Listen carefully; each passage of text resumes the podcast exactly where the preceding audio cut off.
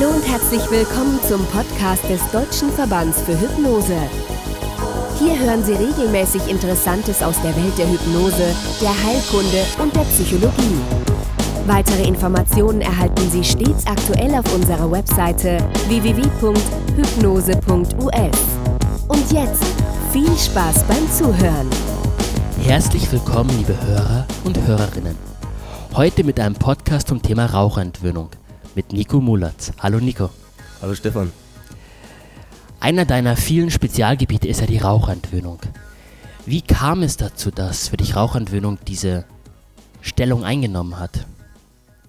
Das hat sich im Laufe der Zeit immer mehr herauskristallisiert, dass die Raucherentwöhnung das Anwendungsgebiet in der Hypnose ist, die mir am meisten liegt. Einfach dadurch, dass ich die meisten Weiterempfehlungen hatte in der Raucherentwöhnung und dass ich auch gemerkt habe, dass mir die Raucherentwöhnung am meisten Spaß macht. Dazu habe ich auch eine ganz persönliche Beziehung eben. Ich habe selber mit der Hypnose das Rauchen aufhören können, nachdem ich unzählige Versuche, Eigenversuche gestartet hatte und mir unglaublich schwer getan habe und immer wieder angefangen habe mit dem Rauchen. Und die Hypnose hat es geschafft, eben, einer, was ich eigentlich schon für unmöglich hielt. Und dadurch ist es natürlich eine ganz persönliche Motivation, und ein Antrieb, auch andere Menschen dabei zu helfen, von der Zigarette loszukommen, um ihnen dabei zu helfen, dann äh, letztendlich einer, auf sanfte Art und Weise davon loszukommen. Und das Schöne ist ja daran, dass die meisten meiner Klienten dann im Anschluss, ähnlich wie ich selbst, dann auch merken, dass man Zigaretten einfach nicht brauchte. Und dass es ohne die Zigarette viel schöner ist, viel lebenswerter und das Leben in hohem Maß an Qualität gewinnt. Also dass es nicht, wie oft befürchtet, ein Verlust ist, sondern ein wirklicher Gewinn in ganz vielen unterschiedlichen Lebensbereichen. Auf dem Weg zum freien Menschen, also zum Menschen, der aus eigenem Willen entscheidet, was für sich, was für ihn gut und was für nicht so gut ist, hast du sicherlich ein Konzept, eine Art von Konzept, die für dich dem Klienten dorthin bringen. Genau. Also bei, in meinem Konzept ist nicht nur die Hypnose enthalten, sondern es baut auf unterschiedlichen Elementen auf. Darunter ist der erste Punkt ganz groß geschrieben, ist die Motivation. Es ist sehr wichtig in der Rauchentwöhnung eine ausreichende Motivation mit dem Klienten zu erarbeiten. Häufig werden die Gründe genannt äh, Geld und Gesundheit. Das ist nicht unbedingt die beste Motivation, immer um mit dem Rauchen aufzuhören, weil immerhin hat der Raucher ja jetzt momentan noch genügend Geld, um sich die Zigaretten zu leisten. Also erst wenn er kein Geld mehr hätte, um es sich Zigaretten kaufen zu können, wird es zur richtigen Motivation werden. Davor ist es eigentlich nur ein Grund. Und ähnlich verhält es sich auch mit der Gesundheit. Die Gesundheit wird eigentlich erst wirklich zur Motivation, sobald der Raucher krank ist aufgrund der, des Zigarettenkonsums. Und deswegen schauen wir, dass wir andere Motivationsgründe herausarbeiten. Und der beste Grund, den es gibt, ist immer das Thema Selbstbefreiung einfach nicht mehr abhängig zu sein von etwas. Und es ist natürlich immer wieder schön, wenn man merkt, dass die Klienten sehen und erkennen auch, dass das eigentlich die wahre Motivation ist, die dahinter steckt. Und die war eigentlich auch schon bei den meisten Klienten so im Hinterköpfchen drin. Also denen ist es oft gar nicht bewusst, ich will gar nicht mehr abhängig sein, sondern das Thema wird oft genannt, ja, ich will Geld sparen und wegen der Gesundheit und so weiter.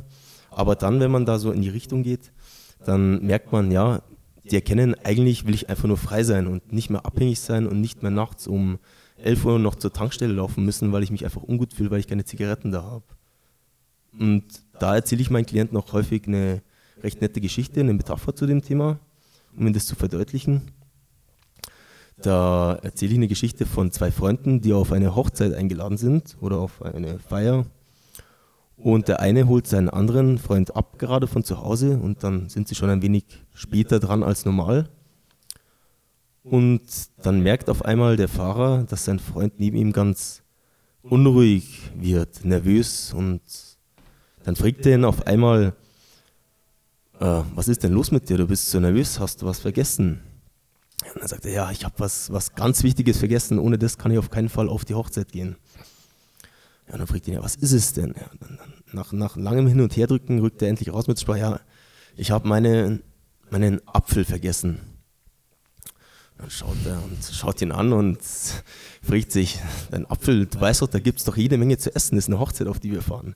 Da gibt es ein riesen Buffet und ein riesengroßes Bankett und da, da brauchst du doch nicht deinen Apfel dabei. Und er sagt, ja, aber ohne meinen Apfel, da fühle ich mich einfach nicht sicher. Ich brauche unbedingt den Apfel. Und die sind so schon zu spät dran, aber nachdem sein Freund auf keinen Fall aufgibt und, und total nervös ist, machen sie einen Umweg über drei Tankstellen und an der dritten, da finden sie dann auch endlich einen Apfel.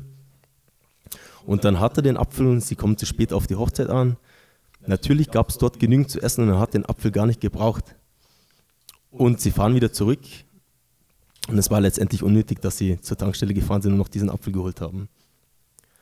Genau. Und über diese Geschichte wird oft dann den Klienten klar, dass es eigentlich um das Thema Selbstbefreiung geht, einfach nicht mehr abhängig zu sein, dass das tatsächlich der größte Gewinn ist.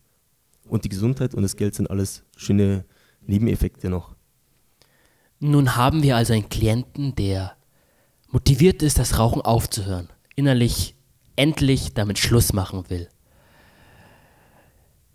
Was gibst du dann deinem Klienten mit, damit er diesen Umstellungsprozess auch einfach durchführen kann? Also danach, nach dem Motivationsaufbau, kommt ein weiterer Teil, das nennt sich der kognitive Wirkdialog. Dem kognitiven Wirkdialog wird erklärt, wie die psychologische Abhängigkeit einmal abläuft und auch die biologische Abhängigkeit, die Komponente. Das heißt, wie lang ist die körperliche Abhängigkeit beim Rauchen? Die ist relativ schnell vorbei. Das heißt, in der Regel nach 72 Stunden. Manchmal dauert es auch ein bisschen länger. Und das, was wirklich dann den Raucher oft na, am Kämpfen lässt, also äh, das ist die psychologische Abhängigkeit, da viele Verbindungen im Laufe der Zeit, im Laufe der Jahre mit der Verbindung, äh, mit, mit der Zigarette entstanden sind, die sich oftmals nicht einfach durch Gespräche auflösen lassen.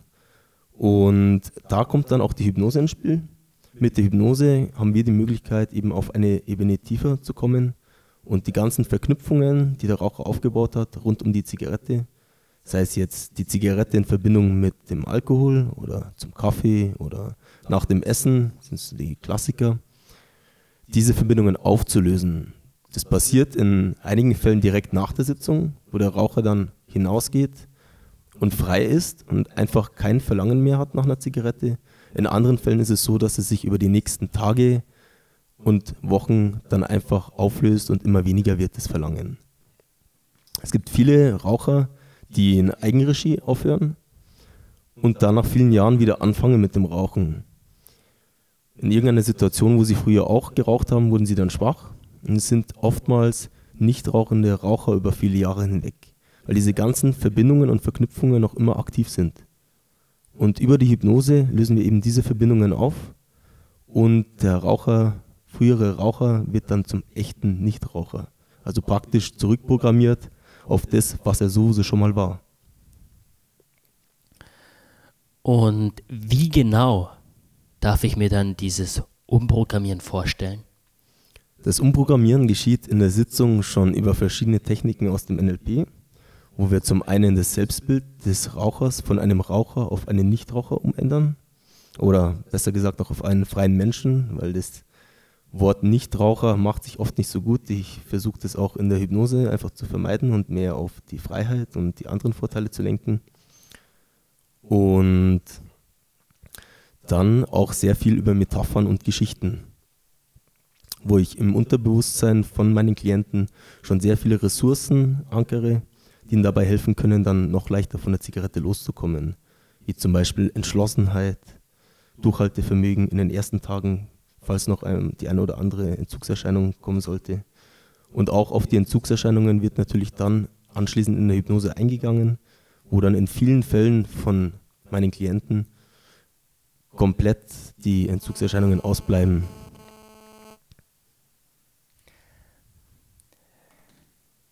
Wenn du als sehr erfahrener und sehr kompetenter Coach einen anderen Hypnotiseur, der gerade anfängt damit, Leuten mit der Rauchentwicklung zu helfen, ein, zwei, drei Tipps geben würdest, was wären die? Ja, also vor wenigen Tagen hat mich auch ein Kollege aus Kiel angerufen. Der hat von mir ein Tutorial vom Deutschen Hypnoseverband gesehen, das in der Videothek war. Da habe ich mal einen Vortrag gehalten zum Thema Rauchentwicklung für Hypnotiseure. Äh, Mitglieder im DVH finden das auch in der Videothek. Da sind auch verschiedene Tipps und Techniken noch drin enthalten, die sicherlich weiterhelfen, wenn man gerade anfängt in der Rauchentwöhnung. Und der Kollege, der hat mich gefragt, eben ob man gleich alles, wenn man anfängt, eben äh, auswendig sprechen muss oder ob man da auch mal den einen oder anderen Blick auf einen Text werfen darf. Ja, dann habe ich ihm erklärt, dass es ganz normal ist, wenn man am Anfang auch nochmal schaut und spickt kurz und na, ein Stück weit abliest. Aber es ist sehr wichtig, dass man hier schon auch ganz auf den Klienten äh, zugeschnittene Suggestionen mit einbaut. Und da ist eben immer das Vorgespräch sehr wichtig, auch die Motivation herauszukriegen. Und dann kann man eben genau diese Dinge, warum will der Klient wirklich mit dem Rauchen aufhören, sehr schön in die Hypnose mit einbauen. Und gerade diese Persönlichkeit ist es letztendlich, die dem Raucher dann auch in der Hypnose es erleichtert, sich mit den Suggestionen zu identifizieren, sodass die dann ihre volle Wirkung entfalten können. Also Tipps an Kollegen und Kolleginnen, die gerade anfangen, ihr dürft ruhig ablesen, aber bringt auch euch selber mit ein, habt da keine falsche Scheu, dass ihr was falsch machen könnt. Oft ist es sogar das, was ihr selber bringt, noch viel wirkungsvoller und besser, weil es die Klienten einfach spüren. Nun, hast du ja selbst auch die Erfahrung gemacht, das Rauchen aufzuhören? Inwieweit hat dich diese Erfahrung geprägt, etwas anders besonders zu machen?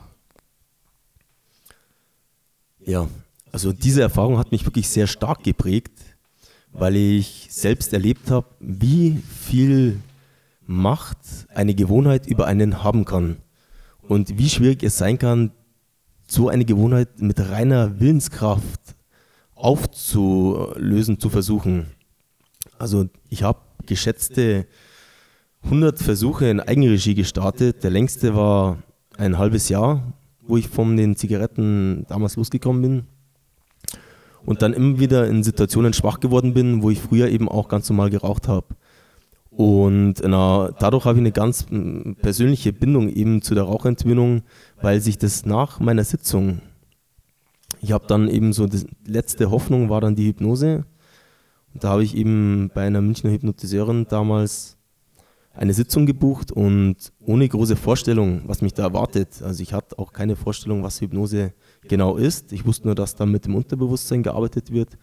Ich war jetzt nicht irgendwie ja, total na, involviert. Ich war aber auch nicht na, super skeptisch, dass ich sage, das wirkt bei mir auf keinen Fall. Ich bin da relativ offen einfach hingegangen und gesch habe geschaut, was kommt da jetzt auf mich zu.